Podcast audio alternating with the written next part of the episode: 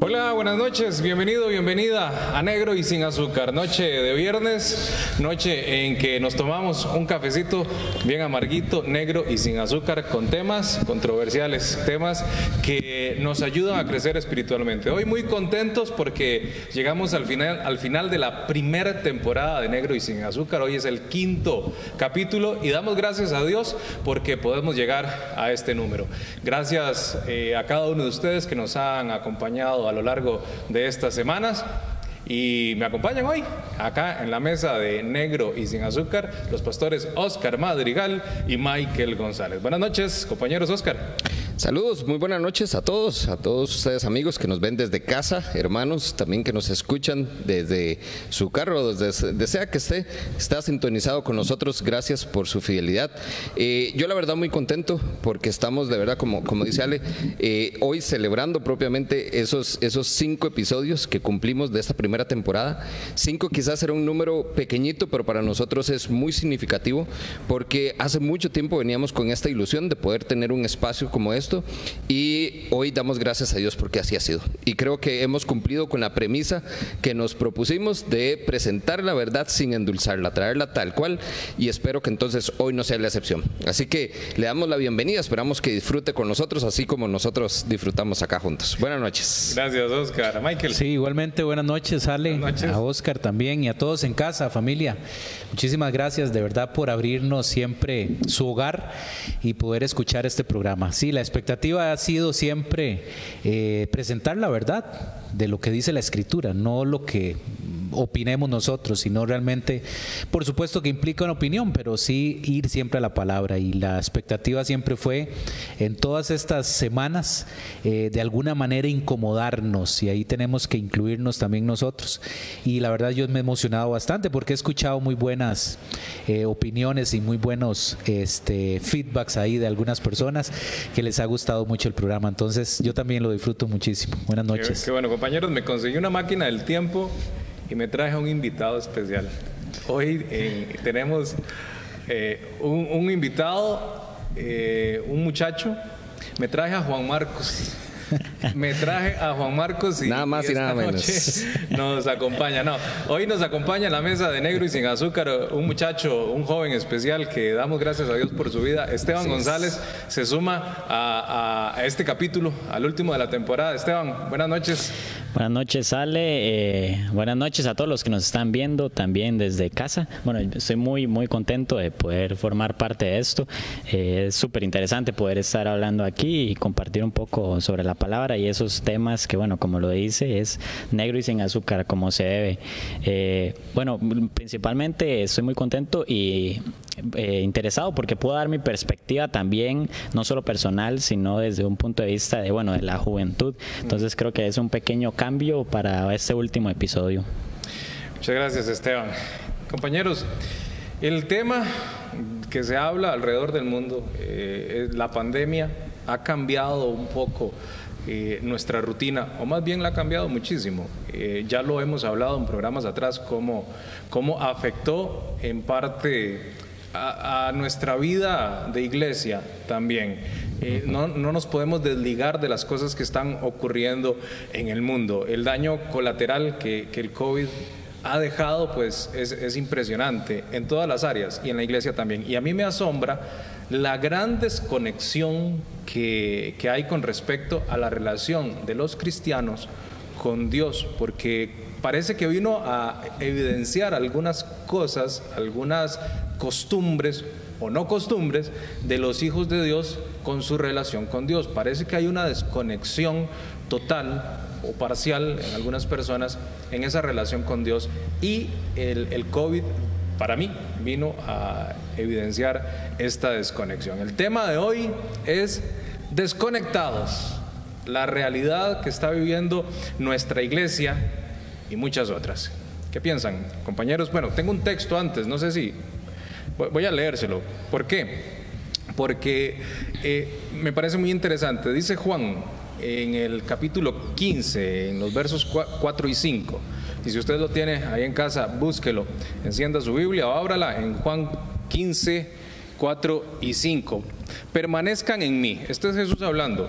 y yo en ustedes, así como el pámpano no puede llevar fruto por él mismo si no permanece en la vid, así tampoco ustedes, si no permanecen en mí. Yo soy la vid y ustedes los pámpanos, el que permanece en mí y yo en él, este lleva mucho fruto, porque separados de mí ustedes nada pueden hacer. Y, y no sé si ustedes pueden apreciar eh, este tema de la desconexión, como yo lo aprecio, a la luz de este, de este verso. Tal vez Michael. Sí, bueno, yo, Ale, ahora, ahora que hizo la intro de Esteban, ahí al final tal vez hay que explicar el Juan Marcos, ¿verdad? Sí, Porque tal vez más de uno se quedó bateado de Juan Marcos y en el tiempo, pero bueno, ahí al final les vamos a explicar. Hicimos las de Jesús y le cambiamos el nombre. Le cambiamos el nombre. ¿Por qué, le, ¿Por qué le pusimos Juan Marcos? Yo la verdad, bueno, aquí un paréntesis nada más, yo muy, muy contento como, como papá de Esteban, de tenerlo aquí a la par mía y ver su pasión, ¿verdad? Por cada día conocer más a Jesús. Entonces, entonces eso sí, me, honra hoy también como papá, me siento muy, muy orgulloso. Sí, Ale y Oscar y Juan Marcos. este tema este, de desconexión este, ha, sido una constante. La verdad es que cuando vemos, la propuesta de este programa siempre ha sido eh, tratar temas que han sido nuestros a nivel interno en nuestros cafés, eh, siempre que hablamos eh, temas varios de planificación de la iglesia, de estar eh, en ese cuido pastoral también, o sea, todo lo que implica. Y también este ha sido una, una conversación constante dentro de nuestros cafés. Eh, de unas alarmas que se encendieron hace algunos meses atrás y, la verdad es que sí, eh, yo, yo lo empezaría a describir como desconexión, o sea, es que no quisiera ni siquiera tratar de buscar otro término para poder eh, explicarme.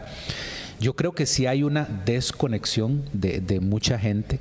Eh, aparte también hay una ausencia parcial e inclusive completa de muchas personas. Ahora, yo quiero hacer aquí también una aclaración porque hoy el tema es en la relación con Dios, ¿verdad? Y, no quisiéramos tampoco empezar a señalar o a prejuiciar por cosas, pero sí hay indicativos, ¿verdad? Que nos pueden hoy este, llevar a pensar algunas cosas. Si no es lo que hemos visto en la iglesia, Exacto, sino no es, en nuestra constante como cristianos. Es más, recuerdan que en el primer programa hablábamos de, la importancia, de, congregarse y sí, también fue inevitable hablarlo.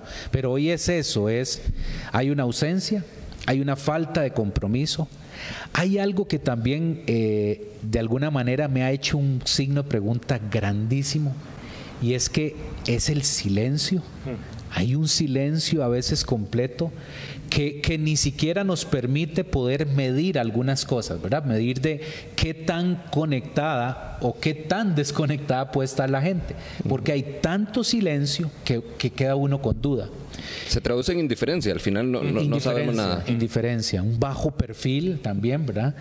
Y aquí hoy la realidad es muy diferente este, y quisiera este, enfocarlo desde esta perspectiva. Hoy la realidad es muy diferente a la, a la de hace ocho meses atrás. O sea, hace ocho meses atrás teníamos un público muy diferente al que tenemos hoy, a pesar de que es la misma iglesia, o las mismas personas. Pero lo que sigo viendo es un gran signo de pregunta. Es más, para ilustrarme aquellos que son gráficos, gráficos como Oscar, sigo viendo un signo. de pregunta del por qué. O sea, ¿por qué el creyente no es el mismo de hace ocho meses. ¿Qué fue lo que cambió? ¿Cuál es, el, ¿Cuál es hoy el verdadero motivo del por qué la gente se desconectó de muchas cosas? ¿verdad? Que tienen que ver con el tema espiritual, con el tema de relación con Cristo, pero ¿cuál es? Porque recuerdo que en eh, nuestro, nuestro primer episodio hablamos de, de la desconexión en cuanto a congregarnos, pero pero ya no es ese tema nada más. Y hoy prácticamente no vamos a tocar ese tema, sino esa desconexión de, la persona con, la, eh, con Dios, en su relación con Dios. Que sí, se evidencia también cuando no se congrega, pero hay otras cosas que, de verdad nos deja un, sabor amargo en la boca. Totalmente. Correcto. Y es que yo creo ahí también lo, lo que nosotros podemos ver es me, quedo como lo expresa Mike, el signo de pregunta. Y tal vez yo creo que usted que nos está escuchando en casa, si nos retroalimenta, sería muy valioso porque justamente es eso, es qué es lo que está pasando. Es la pregunta que nos hacemos nosotros prácticamente todos los días. ¿Qué, ¿Qué será? Porque no logramos identificar. Ahora, eh, somos puntuales en eso, ¿verdad? Porque queremos ser eh, bien claros. Esto no es que lo estamos midiendo por la ausencia de personas eh, o, por las sillas vacías que tenemos en fin de semana, porque tampoco se trata de esa relación con Dios manifestada en una celebración de fin de semana. O sea, esto lo estamos viendo que pasa a todo nivel, porque hace ocho meses que la realidad era muy diferente, estamos hablando de un público que estaba en línea, de una iglesia en casa, es el concepto que nosotros desarrollamos. Pero igual ese, ese sea ese escenario ha cambiado también. Y es un asunto de que no es que entonces sumamos los que están aquí más los que están en casa, porque e, es eso, es la matemática no está dando. Hay gente que hemos perdido los que teníamos en transmisiones, hay gente en la iglesia que también se han desconectado de la celebración presencial, pero más allá de eso, creo yo, hay gente que se ha desconectado de su relación con Dios. ¿Por qué? Porque ya no es una prioridad. Antes la iglesia, que era lo que yo he mantenido durante estos meses, la iglesia dejó de ser una prioridad. Pero en ese proceso vea, la importancia de estar juntos como iglesia. Porque entonces en ese enfriamiento esto ya llegó y, está afectando la esencia de lo que somos, porque nos hemos desconectado de Dios. Ahora, yo abro, abro yo mi paréntesis. No todos. Hay gente que sí se ha mantenido, incluso tenemos gente que más bien se ha conectado, sí ha sido su oportunidad para reencontrarse con Dios, para reconectarse en esa relación con el Padre.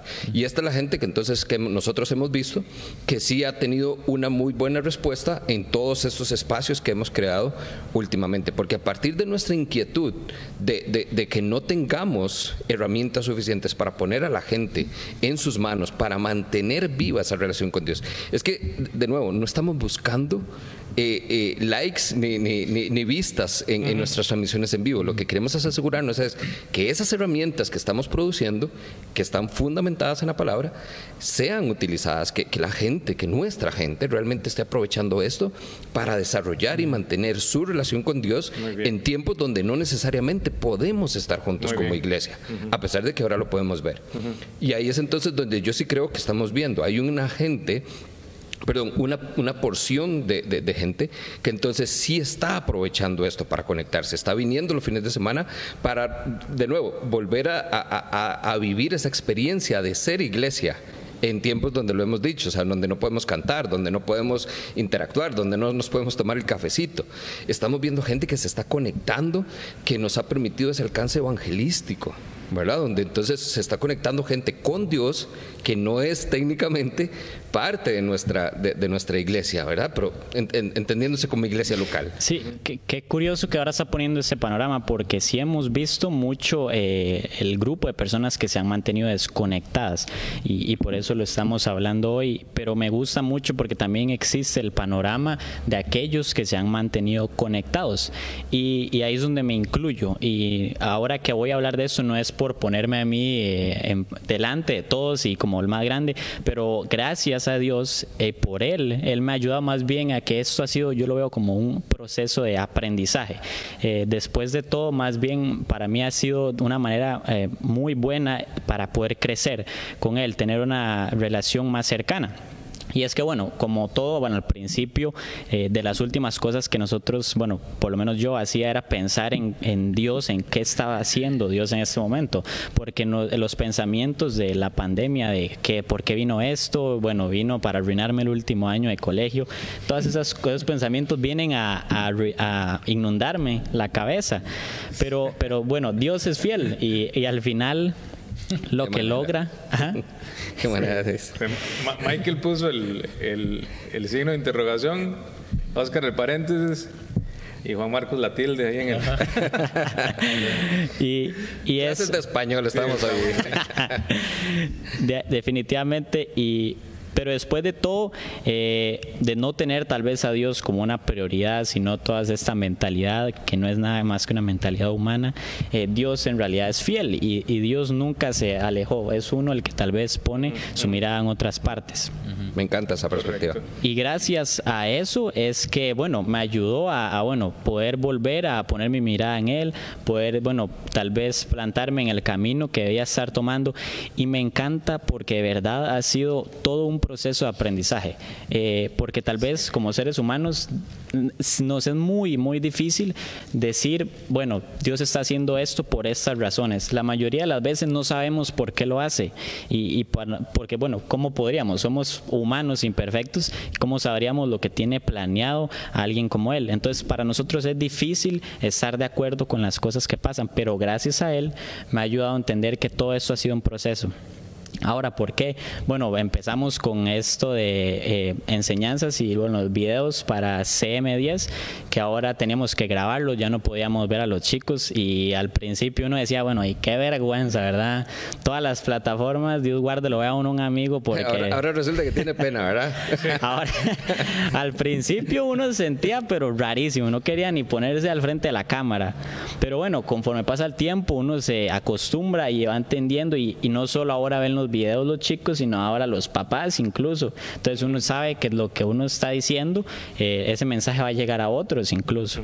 Luego, ¿qué pasa? Llegan hasta los devocionales. Me Dios me da la oportunidad de participar en los devocionales matutinos, donde de verdad eh, me encanta, porque ahora incluso a otras personas... Eh, otro público, si lo queremos ver así, y poder no hablar. Y bueno, me encanta cuando yo veía esos comentarios de qué increíble ver a un joven, pero no porque me vieran a mí, sino porque yo decía, qué increíble como Dios me está usando para que lo vean a él.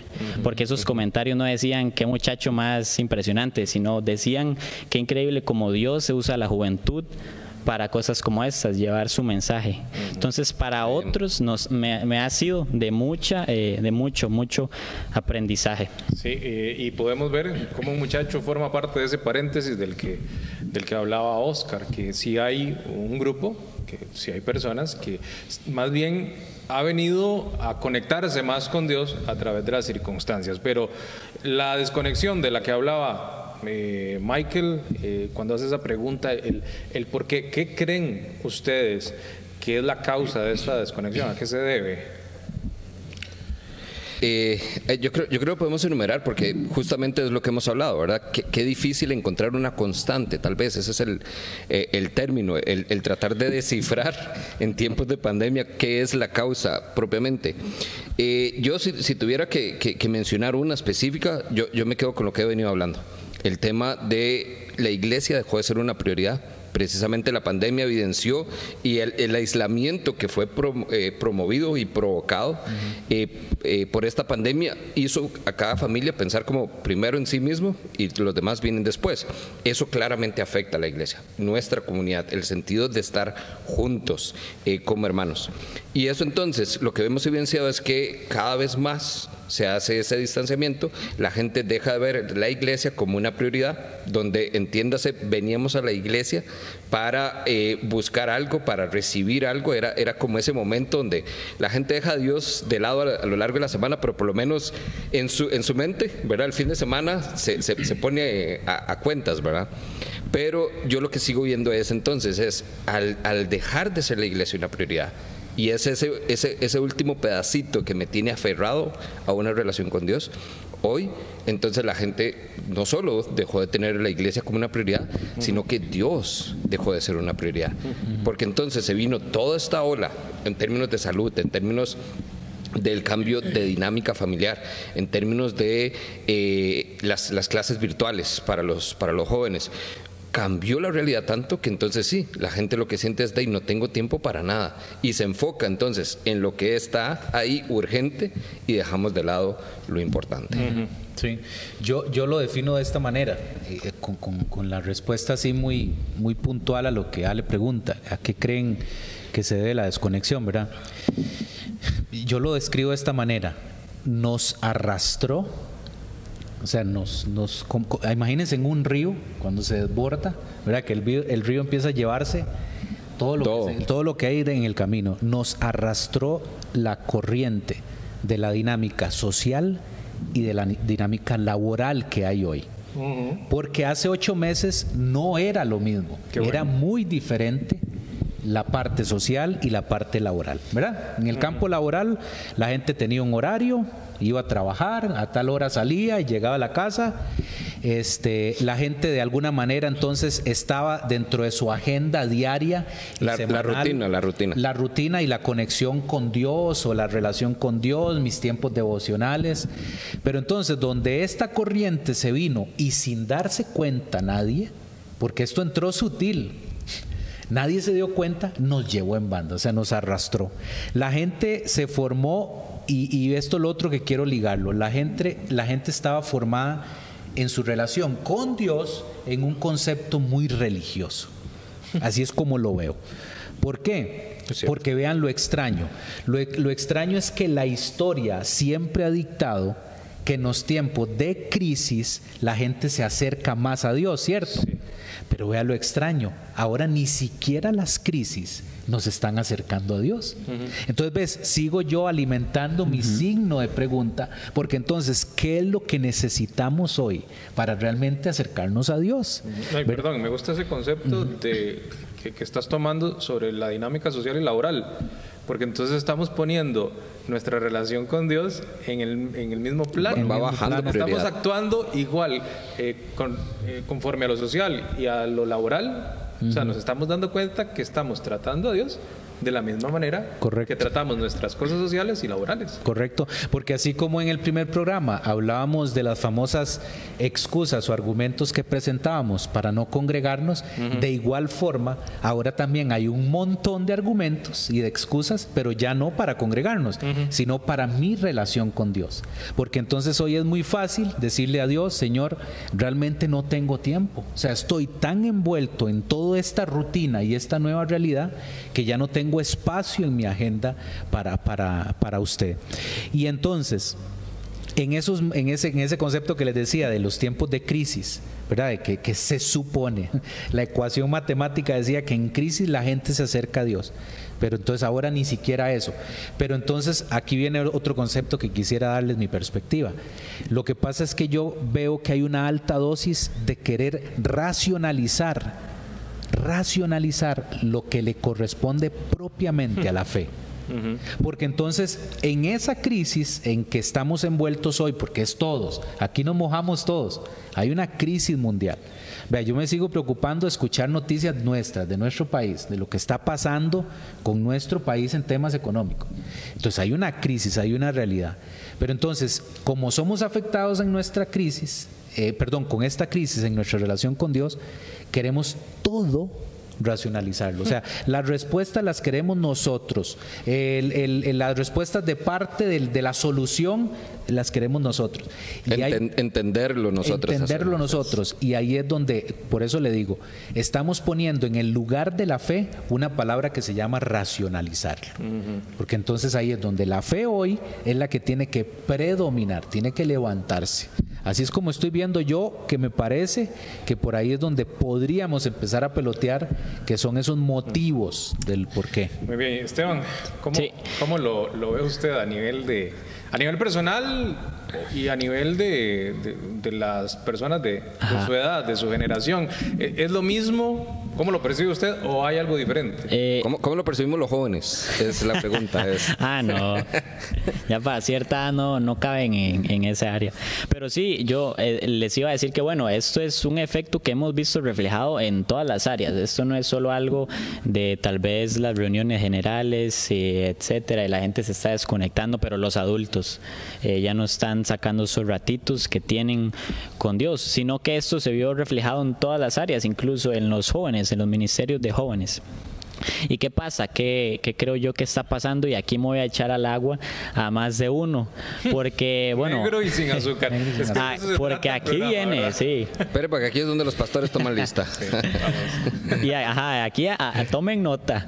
Porque lo que yo creo es que, bueno, a nosotros, bueno, como jóvenes, las reuniones, por ejemplo, por dar este ejemplo más, más fácil, eh, nos encantaban poder vernos, eh, poder socializar un poco, estar en comunión. Y si usted le preguntaba a un joven, le decía, y claro, a mí me encanta ir, aprender de Dios y pasar un rato con nosotros. Bueno, nos encanta pertenecer, ¿verdad? A grupos. Y yo siento que eso era lo que atraía a muchas personas a querer ser parte de y, buscar eh, aprender más sobre Dios.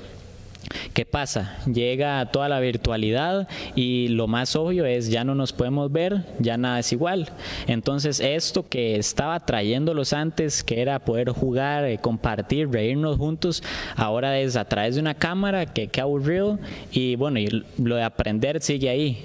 Pero entonces, ¿qué pasa? Lo que yo creo, y aquí me agarro con lo que dijo Oscar y dijo Papi, es aquí lo que vino es a evidenciar que entonces Dios nunca fue una prioridad para estos jóvenes. Porque entonces, si ellos decían, a mí me gusta eh, aprender sobre Dios, lo que nos damos cuenta es que entonces la, prioridad nunca fue aprender sobre Dios, nada más querían ser parte de un grupo, compartir, y hasta ahí llegó. Bueno, 8 de la noche con 28 minutos, estamos en, negro y sin azúcar. Nos compartía Oscar, Michael y Esteban sus apreciaciones acerca de este tema, de la desconexión. Eh, los tres con importantes aportes. Entonces sí les resulta alarmante, sí, sí se ven alarmados como líderes. Como líderes, ¿ustedes eh, les enciende alguna alarma esto que está sucediendo? Sí, déjeme, déjeme decir mi perspectiva. Sí, y mucho. O sea, voy a agregarle y mucho. Insisto, mi pregunta es, ¿cuál era entonces? Ahora voy a agregar otra pregunta. ¿Cuál era la razón principal de acercarme a Dios hace ocho meses? O sea, ¿cuál era entonces esa, esa razón principal? Porque entonces parece que en ocho meses todo cambió muchísimo. Y hoy entonces ya, analizando cuál era mi razón de hace ocho meses, y tengo que hoy volver a cuestionármela, porque entonces ahí es donde puede cambiar un poquito. Mm. Por eso es que me sigue preocupando y sigo insistiendo. No sé qué es lo que la gente le animaba a acercarse a Dios y no sé por qué es que hoy ni siquiera esa razón que tenían hace ocho meses, ni siquiera hoy les está ayudando a acercarse. ¿Verdad? Al final de cuentas, lo que vino eh, a distraer a la gente son las cosas muy relacionadas y, aquí es donde, donde siempre nos gana la partida esto. Aquí es donde yo sigo viendo que las cosas de este mundo, o sea, el tiempo pasajero acá, nos siguen distrayendo. O sea, seguimos pensando que todo el desgaste nuestro y preocupación está acá. ¿verdad? Y ahí es donde nos desenfocamos del tiempo venidero. Por eso es que también es tan importante estar recordando nuestra esperanza, ¿verdad? No es, no se trata de lo que pasa aquí. Vea cómo en ocho meses pudo cambiar tantas cosas. Mi pregunta es, a la, bueno, mi respuesta a la pregunta de Ale, que si me alarmo, me estoy alarmando con ocho meses, no quisiera pensar en dos años. ¿Cómo podría ser esta realidad?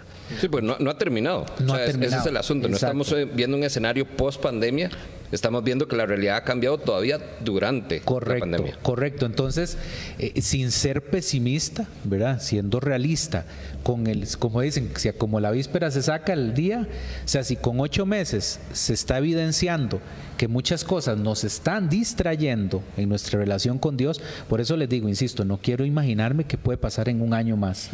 Entonces, parece que el combustible, déjenme usar ese término, el combustible llamado fe se ha agotado. O sea, mm. voy a usar un término bien coloquial, se vació el tanque de la fe.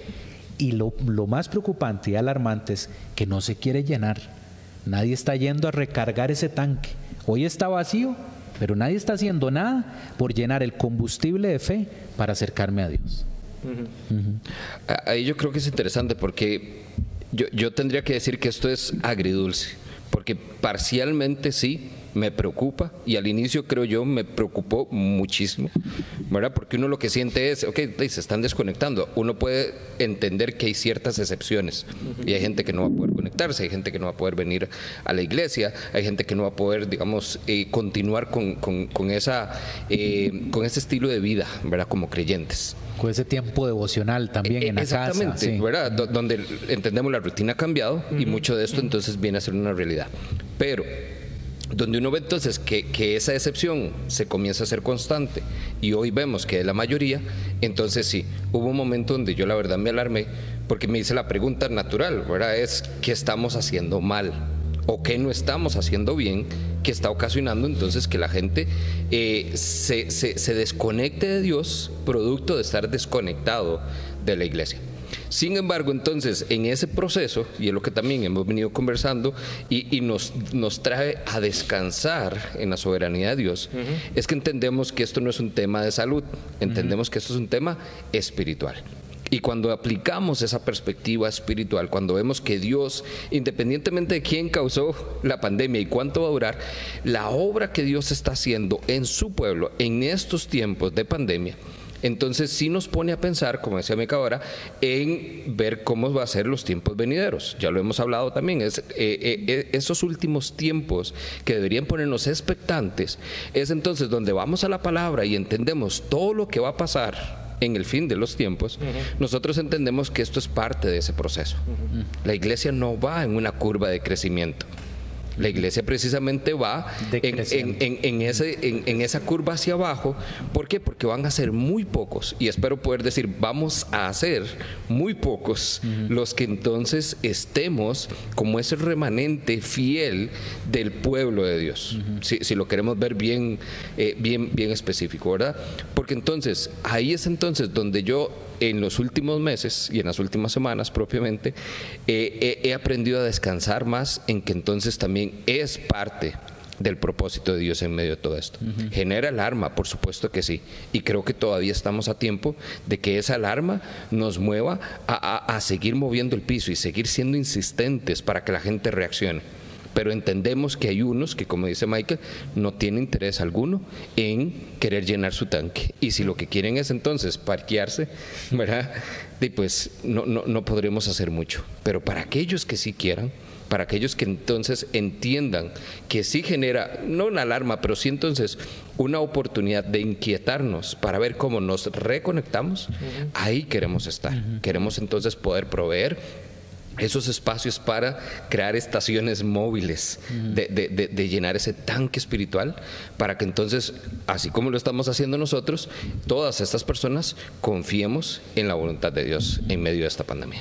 Sí, eh, yo quería decir que, bueno, es muy interesante porque hay, lo que hay que tener es cuidado de no caer en el error de, eh, como estamos alarmados, pensar cómo traemos más gente, ¿verdad? Porque al principio tal vez, por ejemplo, le pongo el ejemplo de jóvenes, eh, tal vez se conectaban pocos a las llamadas cuando empezábamos y decíamos, ¿cómo podemos traer más gente? Pero es lo que dice Oscar, no se trata entonces de traigamos más gente, estamos dándonos cuenta que Dios está evidenciando que, bueno, hay algunos que, va, que van a dejar de tener esa fe, como están diciendo, y, y ya no les va a interesar, pero no se trata de cómo hacemos que regresen, no, podemos buscar ayudarlos personalmente, pero no se trata de que vuelvan para que todo vuelva como estaba, es, hay que tener mucho cuidado. Correcto.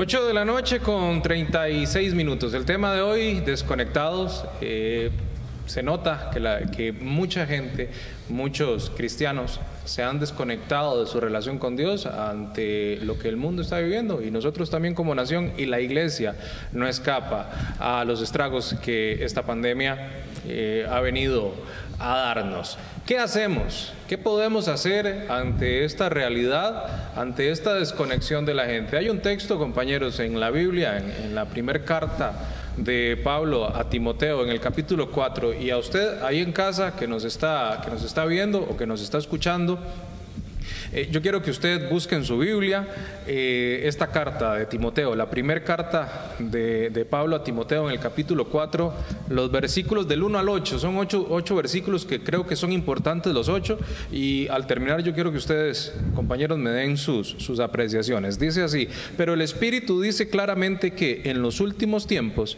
algunos apostatarán de la fe y escucharán a espíritus engañadores y a doctrinas de demonios y que por la hipocresía de los mentirosos que tienen cauterizada la conciencia, prohibirán casarse y mandarán a abstenerse de los alimentos que Dios creó, para que los creyentes y los que han conocido la verdad participaran de ellos con acción de gracias. Porque todo lo que Dios creó es bueno Y nada es desechable si se toma con acción de gracias, pues por la palabra de Dios y por la oración es santificado. Si enseñas esto a los hermanos, serás un buen ministro de Jesucristo, nutrido con las palabras de la fe y de la buena doctrina que has seguido. Bueno, hasta acá, hasta el verso 7, creo que de esto hemos hablado en programas anteriores, ¿verdad? Hay de todo, hay una mezcla. De todo lo hemos tocado. De, todo, ¿verdad? De las, de las doctrinas, de, de los apóstatas, de, bueno, de todo acá. Pero escuchemos el verso 7 y el 8. Desecha las fábulas profanas y de viejas. Y acá cuando, cuando Pablo habla de esta manera, se está refiriendo a las personas chismosas, a, gente que, que, dice cosas que más de la cuenta y que no tienen que estar ahí. Dice, desecha las fábulas profanas y de viejas, ejercítate para la piedad, porque el ejercicio corporal es poco provechoso, pero la piedad es provechosa para todo, pues cuenta con promesa para esta vida presente y para la venidera. Apreciaciones, Michael. Sí, a mí lo, quise buscar también en otra, en otra traducción. Vea cómo lo describe. Eh, dice el, verso 7, no pierdas el tiempo discutiendo sobre ideas mundanas y, y cuentos de viejas. en lugar de eso, entrénate para la sumisión a Dios, a Dios. Perdón. Pero vean qué interesante el 8, dice, el entrenamiento físico es bueno pero entrenarse en la sumisión a Dios es mucho mejor, porque promete beneficios en esta vida y en la que viene. Vean qué interesante ahí los dos conceptos que introduce Pablo, lo que les decía antes. O sea, es que hay que enfocarse en las dos direcciones, en lo que está pasando aquí, porque es la realidad, y tenemos que hacerle frente a esta vida. Pero aquí Pablo introduce también el concepto que nos beneficia en, las dos, en los dos la eternidad. y en la eternidad. Yo quisiera describirlo de esta manera, resaltando otra vez el verso 7 y 8. Me parece que sí, los anteriores importantísimos, pero ya creo que lo hemos, lo hemos hablado. Cubiertos. Sí, ha, hablado mucho. yo, yo quiero introducir aquí el concepto de ejercitarse porque yo sí quiero hacer una relación muy puntual, porque lo voy a hablar a título personal. A mí siempre me ha gustado hacer ejercicio, siempre. Eh, siempre me gustó mucho correr. Eh, ahora hay una rodilla ahí que ya después de los 40 empieza a, fallar. eso es lo que dicen este, todos, ¿verdad? Tiene una todos empiezan. Esa es la excusa. Es, una rodilla que yo no puedo pero, pero después, últimamente, este, eh, me hice de una bicicleta y empecé entonces a enfiebrarme con la bicicleta y me hice una disciplina. Pero vean lo interesante. Veníamos, bueno, Esteban va conmigo a cletear y vamos hora y media, dos horas y todo el asunto. Cuando se vino aquel temporal hace unas semanas atrás, eh, que llovió toda la semana, no fui esa semana. Después la otra semana. corrió el agua? Sí, me corrió el agua. Después la otra semana, ya, me apareció un dolor de la nada ahí en un pie. Dos semanas. De la nada, sí, de, la nada. Y después, la tercera semana, me ocupé tanto, aquí tengo que decirle la verdad, me ocupé mucho. Y bueno, ahora les cuento algo también, una dinámica familiar de lo, de lo del trabajo de Carmen y todo, pero bueno, lo que aquí, aquí es donde quiero aterrizar. Hubo tres semanas que dejé de hacer ejercicio. Dejé de andar en bicicleta. el correr ya lo había dejado un poco porque lo sustituí. Pero esas tres semanas fueron suficientes para enfriarme. Claro. Pero me enfriaron por, completo. Entonces, cuando hice el arranque otra vez a retomar, viera lo que me costó. Entonces me levanté un día y todo, ¿verdad? Pompeado, 6 de la mañana. Hoy voy a ir a, andar en bici y me quedé y me quedé y me quedé y no fui. No pude hacerle frente. Pero, o ya, entonces el día que sí di el paso a retomar, fue dificilísimo. Es más, fue súper cansado, fue súper agotador y me ha costado, vea, es que aquí es donde quiero, me ha costado volver a tomar el ritmo. Entonces, lo veo de la misma manera, por eso les cuento a título personal la, la, experiencia en esto, porque lo veo como un ejercicio, o sea, la relación con Dios es una relación en donde hay que estar ejercitando la fe. Y con una semana o con dos semanas o tres semanas que usted se aleje un poquito de Dios, es suficiente para terminar de enfriarlo. Entonces, por eso es tan importante estar enfocados de que esto es una disciplina. Es una disciplina no por obligación, no por responsabilidad, no por un tema religioso, sino que realmente tenemos que entender que es un beneficio en toda dirección. O sea, el, estar cerca de Dios me beneficia, como dice Pablo, tanto en esta vida como en la otra. Ahora, abro paréntesis, porque es muy fácil acercarnos a Dios porque nos beneficia, ¿verdad? También. Pero tampoco entonces se trata de acercarme a Dios porque obtengo beneficios. Es que esa debería de ser nuestra prioridad ante todo. Y es que yo, creo que eh, el paréntesis casi que hasta queda eh, de lado, ¿verdad? Ah, porque más bien, vea que hace, hace unas semanas lo, lo vimos justamente en nuestro espacio de formación. Fue el tema que desarrollamos respecto a las disciplinas espirituales. Porque usamos también... Eh, eh Martes este, cada 15 este a las 7 de la noche. Así es, para, para que no se pierdan el que viene, porque también eh, va, va, a estar ya en el marco del fin de año, se nos acaban estos espacios. Entonces, aprovechalo. Sí. Eh, con, este tema, entonces, donde, donde vemos que Pablo motiva a Timoteo a ejercitarse, ahí yo lo conversaba, porque asumía también esa perspectiva, que es lo que nosotros hemos hablado.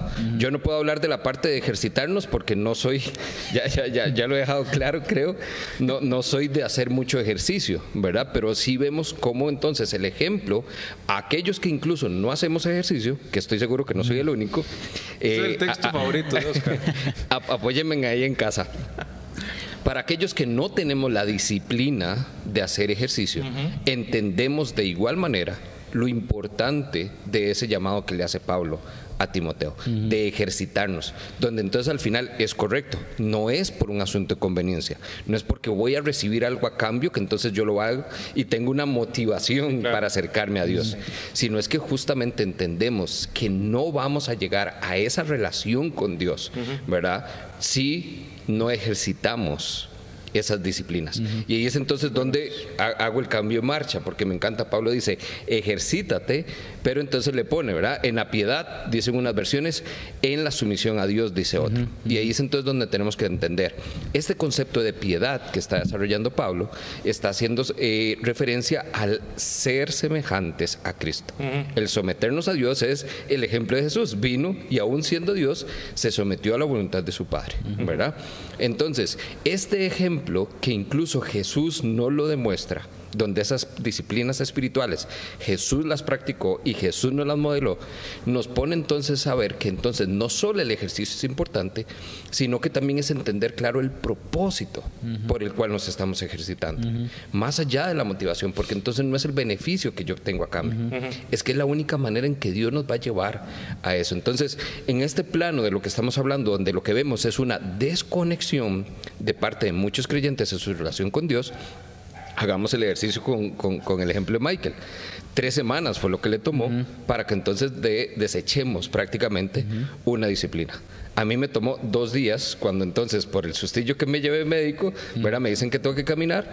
Al inicio todo bien, cuando ya me pasa el susto, entonces dos días que no salí a caminar y perdí la rutina. Y, y pregúnteme cuándo fue la última vez que caminé creo que eso es parte de lo que nosotros tenemos que ver. Y, vea la raíz del problema. El dejar la disciplina, el dejar de ejercitarnos en la sumisión a Dios, es el resultado de esa desconexión quizás. Y, ahí me atrevo a, apoyar un poquitito, porque yo creo que ahí es donde encontramos por lo menos la raíz. No, no, no, no, no me voy a, poner a pensar que, ya descubrí ¿verdad? la respuesta que nos hemos eh, hecho muchas veces, esa pregunta de qué será, pero creo que esto puede hablar mucho. Porque entonces, a la hora de plantearnos qué tanto estoy yo haciendo para ser semejante a Cristo, sin ese ejercicio constante, sin ese ejercicio perseverante, sin ese ejercicio que me lleva a mí realmente a sentir que estoy haciendo algo para ser cada día más semejante a Cristo, claramente la sumisión a Dios se va enfriando. y cada vez es menos, llamémosle, menos constante o menos cercana mi relación con Dios. ¿Y qué es lo que pasa cuando dejamos de vernos?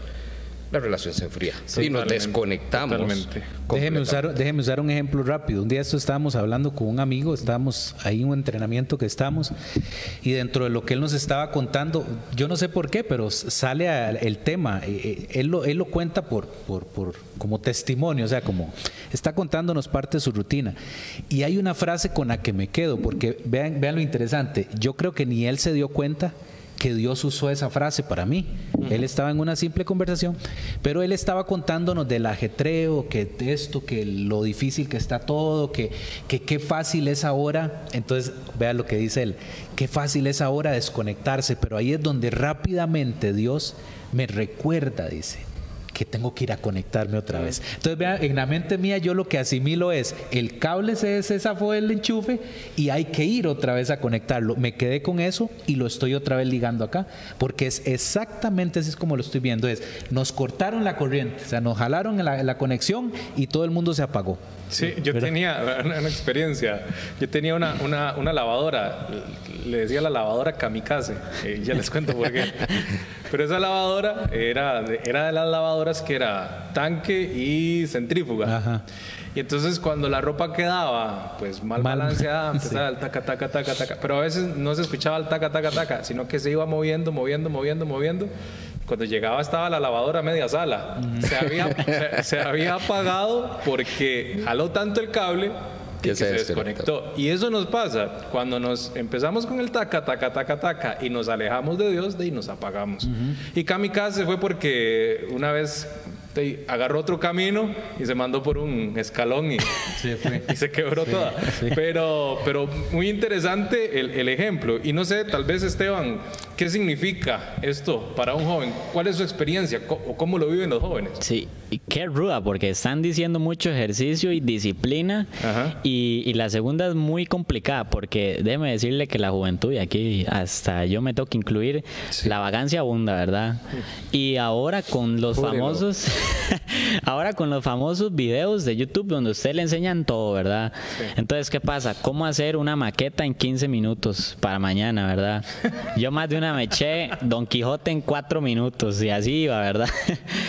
Pero entonces queremos todo rapidísimo. el profesor de español lo está viendo el programa, ¿verdad? Ojalá, que eh, no, no, no, fue en español. Eh, no, no. Mentira, ¿verdad? Pero, pero qué complicado, porque entonces, ¿a qué, ¿a qué voy? Es que queremos todo rapidísimo y aprendemos a, a buscar tutoriales para todo. Y, y, yo soy uno que me incluyo porque si no sé hacer algo, lo busco. ¿Cómo lo hago? Y así, bien rápido. Entonces, contrasta mucho en esta disciplina que hablan que necesitamos y la disciplina que requiere y es constancia. Entonces, ¿qué rúa? Aquí pongo el ejemplo mío personalmente y es que estaba notando que hace algunos meses tenía mucho tiempo en el que no estaba meditando en la palabra. Entonces, bueno, yo soy una persona que no puedo hacerlo por ganas porque sí, entonces tengo que poner un horario recordatorio y así arranco. Entonces me decidí a hacer devocionales, leer un ratito todos los días en la mañana, ¿verdad? Pero como tenía clases, entonces a las clases a las 7, me despertaba a las 6, media horita y la otra media hora para desayunar ¿verdad? Con tiempo. Pero déjeme decirle que levantarse a las 6 de la mañana y para leer, o sea, para mí fue demasiado, demasiado difícil. Pero ¿qué es lo que me gusta? Y es lo mismo eh, que hemos hablado, es lo increíble es que cuesta mucho arrancar, pero cinco minutos dentro de la lectura todo cambia.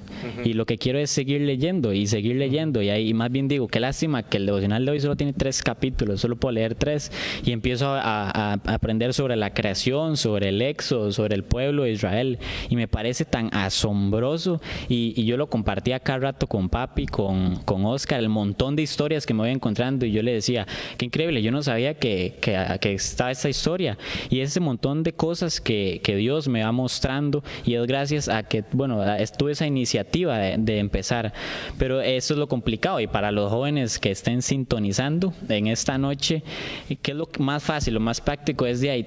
Lo, es, es, difícil porque tenemos que tener esa iniciativa para arrancar y empezar a, ejercitarnos y a, a, poner en práctica esa disciplina. Y eso es lo que cuesta, el arranque.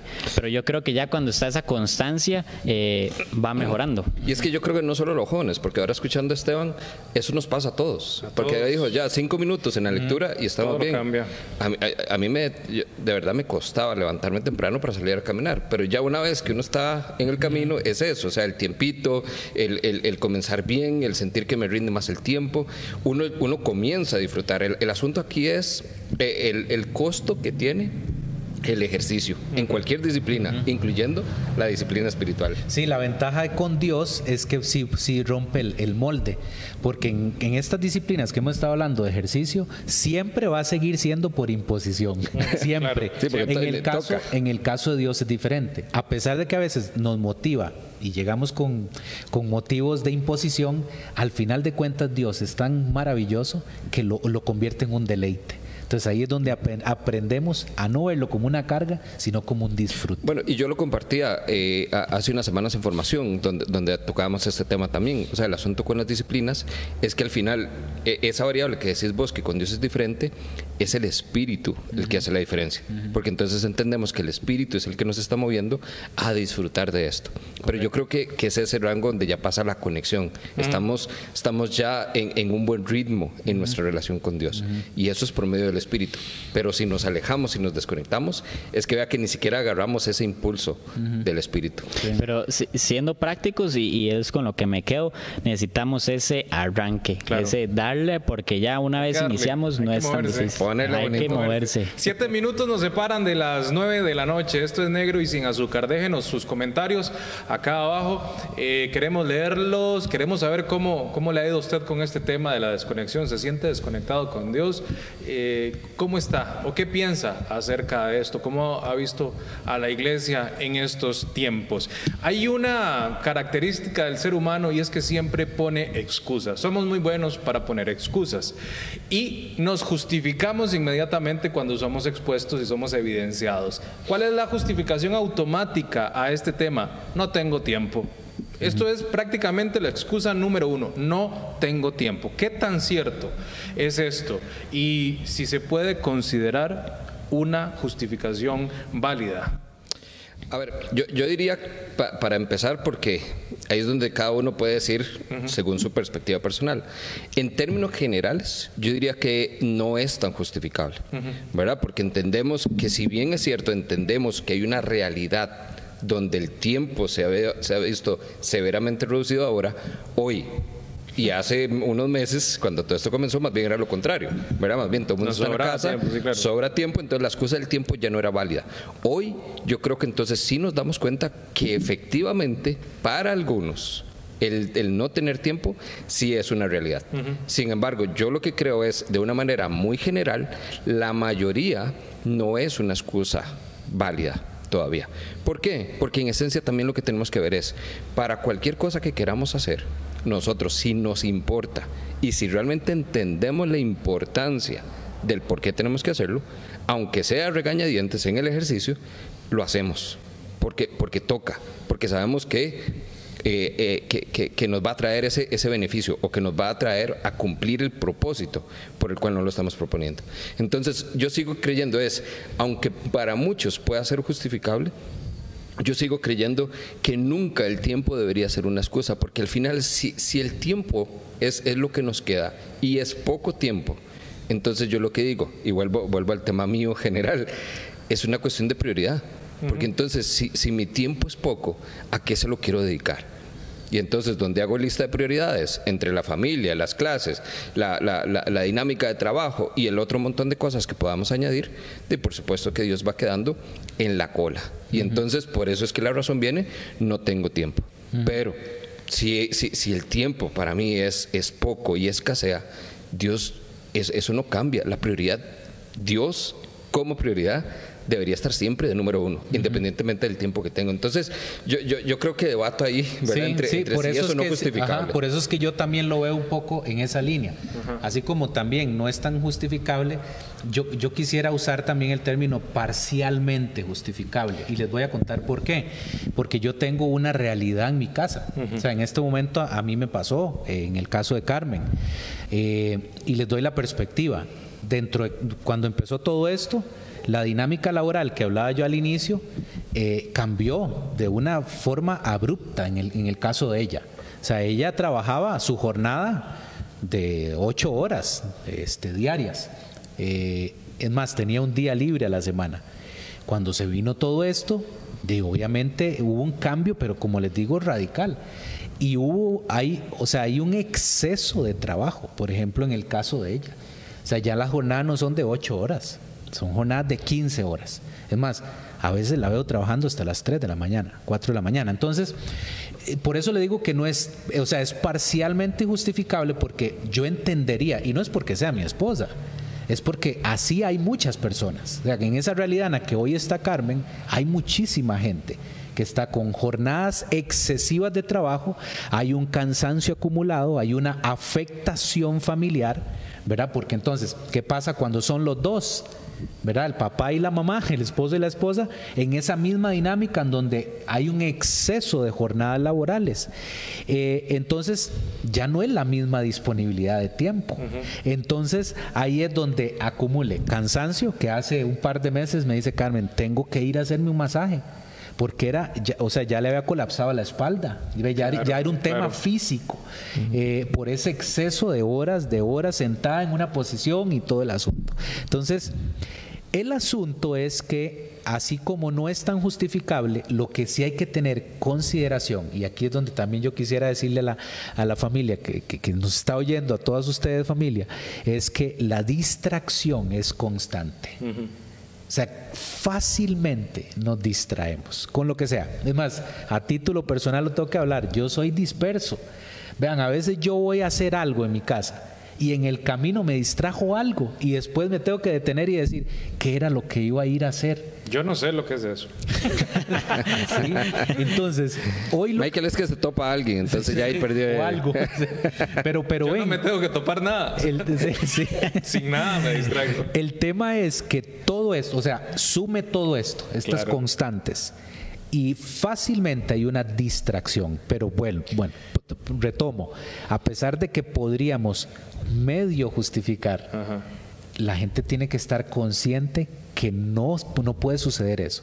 O sea, siempre tiene que haber en su agenda, en sus prioridades, un espacio para Dios. O sea, para venir, otra vez, vuelvo con el ejemplo, a conectarme, ¿verdad? Porque se había desconectado el cable. Exacto, y yo creo ahí, si usted nos está escuchando y se siente aludido por eso, entendemos que usted puede ser esa excepción, ¿verdad? Porque la hay. O sea, entendemos que el caso de Carmen es la realidad de muchos, donde entonces bajó el salario, bajó la jornada, pero las, horas. de trabajo más bien aumentan, ¿verdad? Y es excesivo, realmente. Pero es, es donde volvemos a lo mismo. Es un asunto de prioridades. Independientemente de la cantidad de tiempo que tengamos, es que el tiempo entonces lo distribuimos según nuestras prioridades. Y ahí es entonces donde yo sí hago el llamado, ¿verdad? De independientemente si es el caso o no, el entender que nuestras prioridades son las que no pueden cambiar justo por esas distracciones, ¿verdad? Donde facilito el enemigo puede aprovechar y apartarnos, desconectarnos de Dios. y, es curioso porque estamos hablando de de, personas adultas que tienen pues un trabajo que tal vez no están tan identificados con el trabajo eh, a través de, de los medios, los cuales hoy estamos haciendo todo en vía digital, vía virtual. Y creímos, se asumió, esto, esta pregunta va para Esteban, que para los jóvenes iba a ser mucho más sencillo, al menos yo creí en, un inicio de todo esto, que quienes iban a sacar más provecho de toda esta situación eh, era la gente joven, porque es, eh, son los, los, muchachos y muchachas de, la era digital, todo es virtual y todo es digital, pero ¿cuál es eh, esa realidad? ¿Cuál es la experiencia de los jóvenes? Sí, es curioso porque e, es relativo, es, es muy relativo. Yo lo que creo es, que hay dos bandos o dos áreas que predominan. Porque entonces, bueno, diciéndolo así, eh, las clases virtuales para algunos han sido pesadas, para otros no. Por ejemplo, yo tengo amigos de allá, en el nuevo milenio, del colegio, que han estado pero cargadísimos y yo por el otro lado estoy en un colegio público, liceo experimental, representing por cierto, por si alguno del liceo me está viendo. ya se salió la juventud de ahí.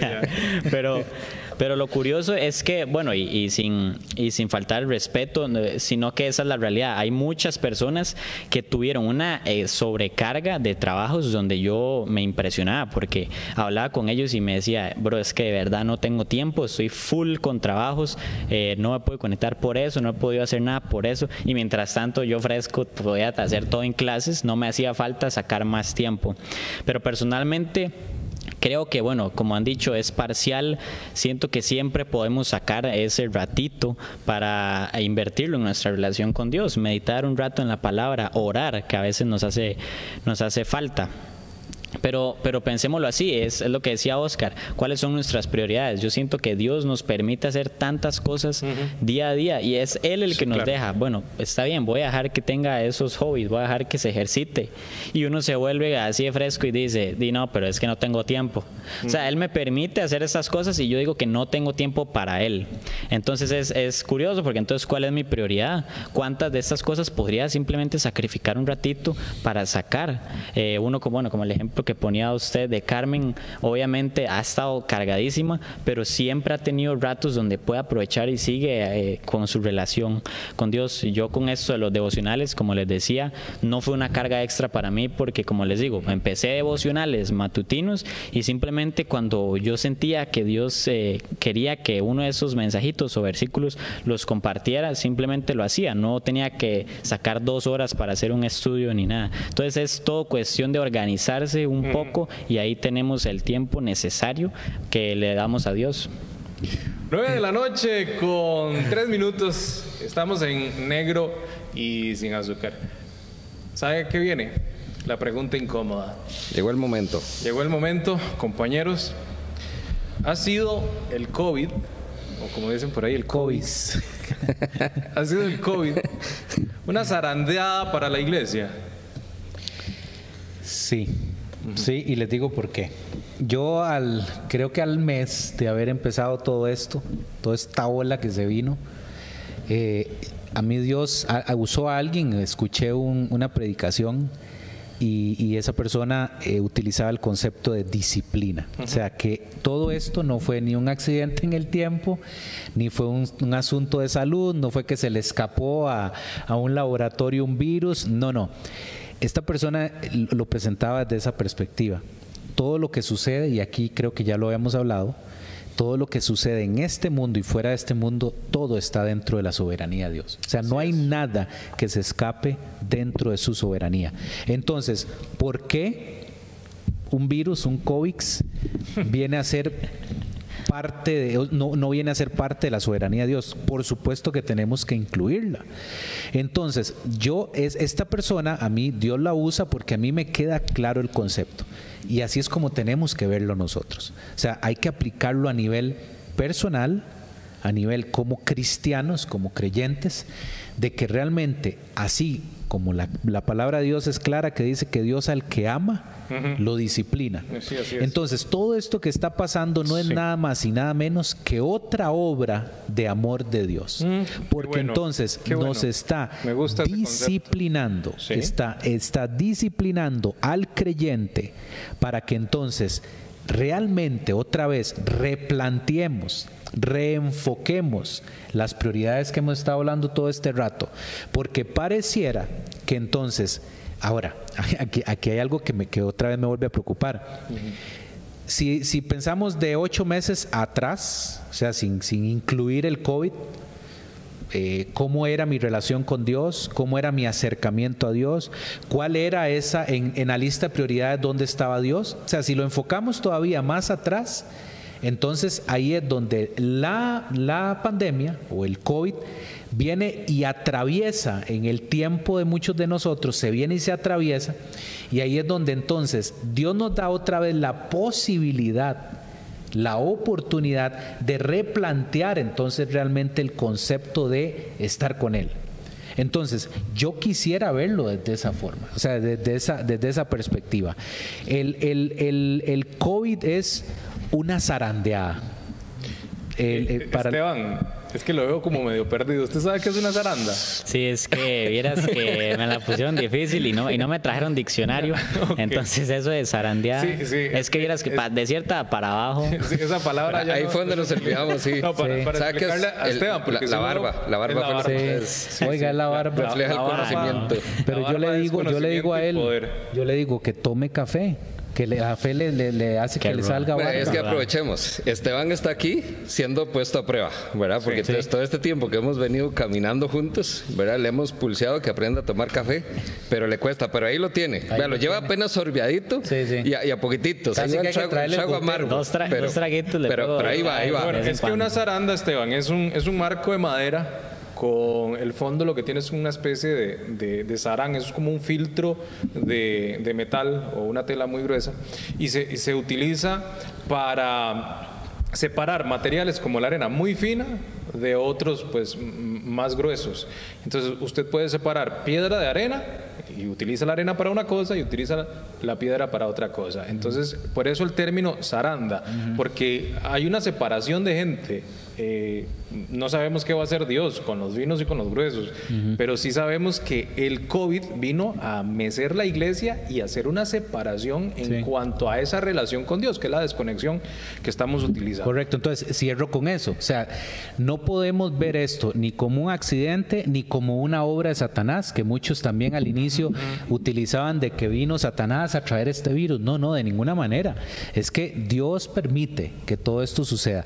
Y ahí es donde él creyente tiene que empezar a verlo con esos ojos de fe y ver que Dios, otra vez, vuelve, insisto, otra manifestación del amor de Dios a nosotros los cristianos y por medio de eso es un concepto de disciplina. Nos está socando la faja, nos está, es como un, es como un colador, para que usted lo entienda. Y ahí es donde entonces Dios, Dios metió, Dios metió a todo el creyente, a todos nos metió en ese zarán o ese colador y empezó a mover. Es más, todavía sigue moviéndolo. Entonces, por eso es que yo quisiera verlo como disciplina, porque si no lo vemos de esa manera, va a ser frustrante, ¿verdad? porque entonces uno va a decir, ¿y cuándo se va a acabar esto? Sí. ¿Verdad? Entonces, entonces ¿cuánto va a durar el, el COVID? Yo creo que lo que el creyente, lo, COVID, lo que el creyente permita ser disciplinado. Así es como lo estoy viendo. Qué bueno. ve, lo interesante ahí, siguiendo con la ilustración del, de, la zarandeada. Porque entonces, ¿qué es lo que yo pienso? ¿Está zarandeando Dios la iglesia? Sí, claramente. Yo creo que desde una perspectiva espiritual y eterna, esto es una de esas, donde lo, hemos, lo encontramos en las escrituras, y aquí es entonces donde yo quisiera introducir el concepto de evidenciar, porque al final de cuentas esto no es una prueba, esto no es que Dios está probando su iglesia, no, no es una prueba, es el concepto entonces de dejar en evidencia, porque entonces después de la zarandeada, que es lo que tenemos, la arena fina, ¿verdad? Que es la que utilizamos para acabados, para repello, y, no es que conozca mucho, ¿verdad? Es que me, me, crié con mi papá que es ingeniero civil, entonces en, construcción sé, cómo era el asunto. Uno, lo aprende ahí. no se sienta mal. Lo escucha, ¿no? Sí, lo, escucha. Ah. Sí, no, no que lo haya hecho. Ah. Pero entonces, ¿qué es lo que yo veía? Es en, en esa zarandeada quedaba entonces abajo esa arena fina que utilizaban para para el, para el repello y para los acabados y todo, pero también queda la piedrita que igual puede ser aprovechada, ¿verdad? Con, con la otra piedra más gruesa y todo, que es la que utilizan para eh, las chorreas, ¿verdad? Para los fundamentos. Entonces, ¿qué, ¿qué es lo que yo creo que Dios está haciendo aquí? Está dejando en evidencia y es lo que yo creo que nosotros podemos hoy ver como una realidad en nuestra iglesia. Dios está evidenciando acá en nuestra comunidad, pero lo está haciendo, creo yo, en general en su iglesia universal. Está dejando muy en evidencia las personas que entonces están con Él, ¿verdad? Conectados porque es una prioridad y está dejando en evidencia al otro extremo los que precisamente por no ser una prioridad y por tener todas estas distracciones que hemos hablado y por esa desconexión que cada vez va haciendo ese, distanciamiento más grande, que es que los está dejando entonces en evidencia. ¿Por qué? Porque no están conectados, están sumamente desconectados.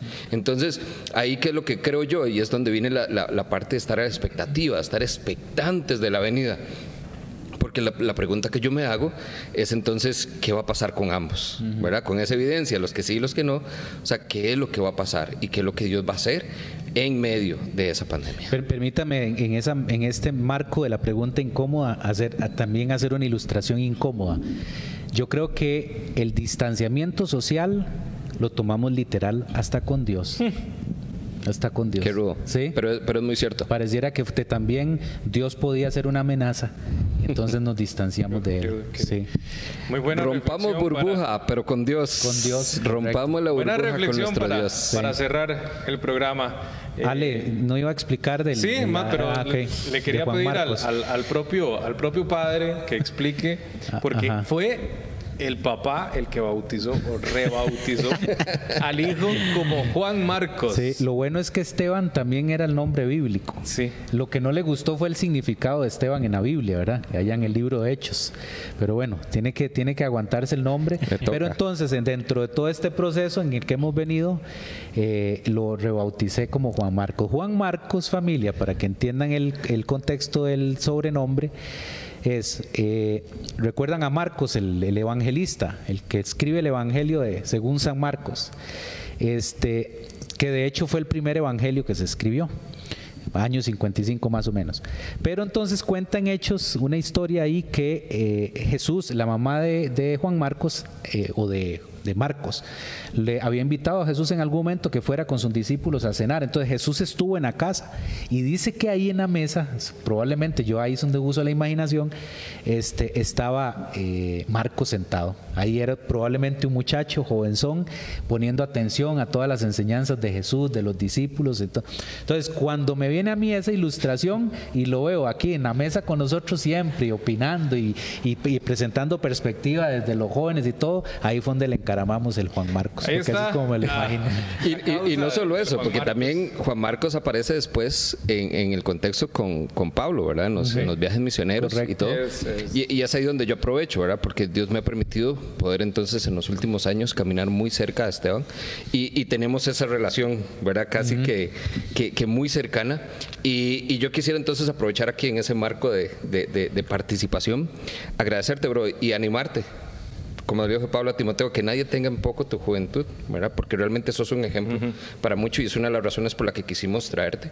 Y para mostrarles a ustedes que, justamente Dios está haciendo cosas increíbles aún en medio de la pandemia, ¿verdad? Y tu vida es testimonio de eso. Entonces, animarte y darte las gracias de verdad por, por haberte sometido a todo este proceso con nosotros aquí hoy. Y tomar café. Esteban, muchas gracias. No, iba a decirle que, gracias y, quiero dejar en claro que todos los que están viendo no vayan a pensar que bueno, aquí hay argolla de por medio ni nada. Pero ha sido un proceso y, Dios me ha dado las oportunidades y, las he tenido que utilizar, no las he dejado de lado. Pero, pero no piensen que estoy aquí porque fui elegido extra, sino que todos podemos tener un encuentro verdadero con Dios que nos cambie la vida. Si ustedes me preguntan, ¿ustedes hace dos años creían que iba a poder estar eh, así, compartiendo con ustedes? Eh, de ahí, jamás, ¿verdad? Entonces todos podemos tener ese encuentro, es simplemente es lo que hemos hablado, conozcamos más a Dios. Este proceso de pandemia para mí ha sido eh, de mucho, mucho aprendizaje verdaderamente y me ha, dado, me ha ayudado a entender que sus planes son perfectos. Entonces, si Él lo hizo, de verdad lo que me toca es entender que lo está haciendo por alguna razón que tal vez hasta el futuro pueda entender y poder ver atrás y decir, ah, por eso fue que lo hizo. Entonces, lo que, lo que hago es tomar estas oportunidades y aprovecharlas al máximo. Entonces, también gracias a ustedes por bautizarme. Esteban, gracias. Michael, gracias. Y Oscar, gracias. 9 de la noche, ya con 15 minutos. Michael decía, conéctese con el Señor. Esteban, alias Juan Marcos, eh, nos dijo, cinco minutos de lectura bastan, pueden hacer un gran cambio. Y Oscar nos dice, rompamos burbujas, eh, pero la burbuja con Dios. Eh, no, no nos distanciemos del... El COVID, la pandemia, vino a reflejar que nos tendemos a distanciar de Dios, nos tendemos a desconectar. Pero también había leído por ahí que las redes sociales y otros medios de entretenimiento eh, están puestos para enseñarnos que no es una excusa el que no tenemos tiempo para buscar a Dios. Siempre hay tiempo para buscar a Dios. Él tiene que ser nuestra prioridad, lo número uno. No se desconecte del Señor, no se desconecte del, manténgase ahí pegado y verá como su vida pues va a dar un fruto, como dice el texto con el que iniciamos, porque separados de Dios nada podemos hacer. Esto fue negro y sin azúcar. Acá terminamos la primera temporada, esperamos vernos el próximo año, si Dios así lo permite, que tenga una muy buena, feliz Navidad y un, año nuevo eh, lleno de bendiciones del Señor. Nos vemos el próximo año, si Dios así lo permite. Yo soy Alejandro Castro, esto es Negro y sin azúcar. Hasta luego.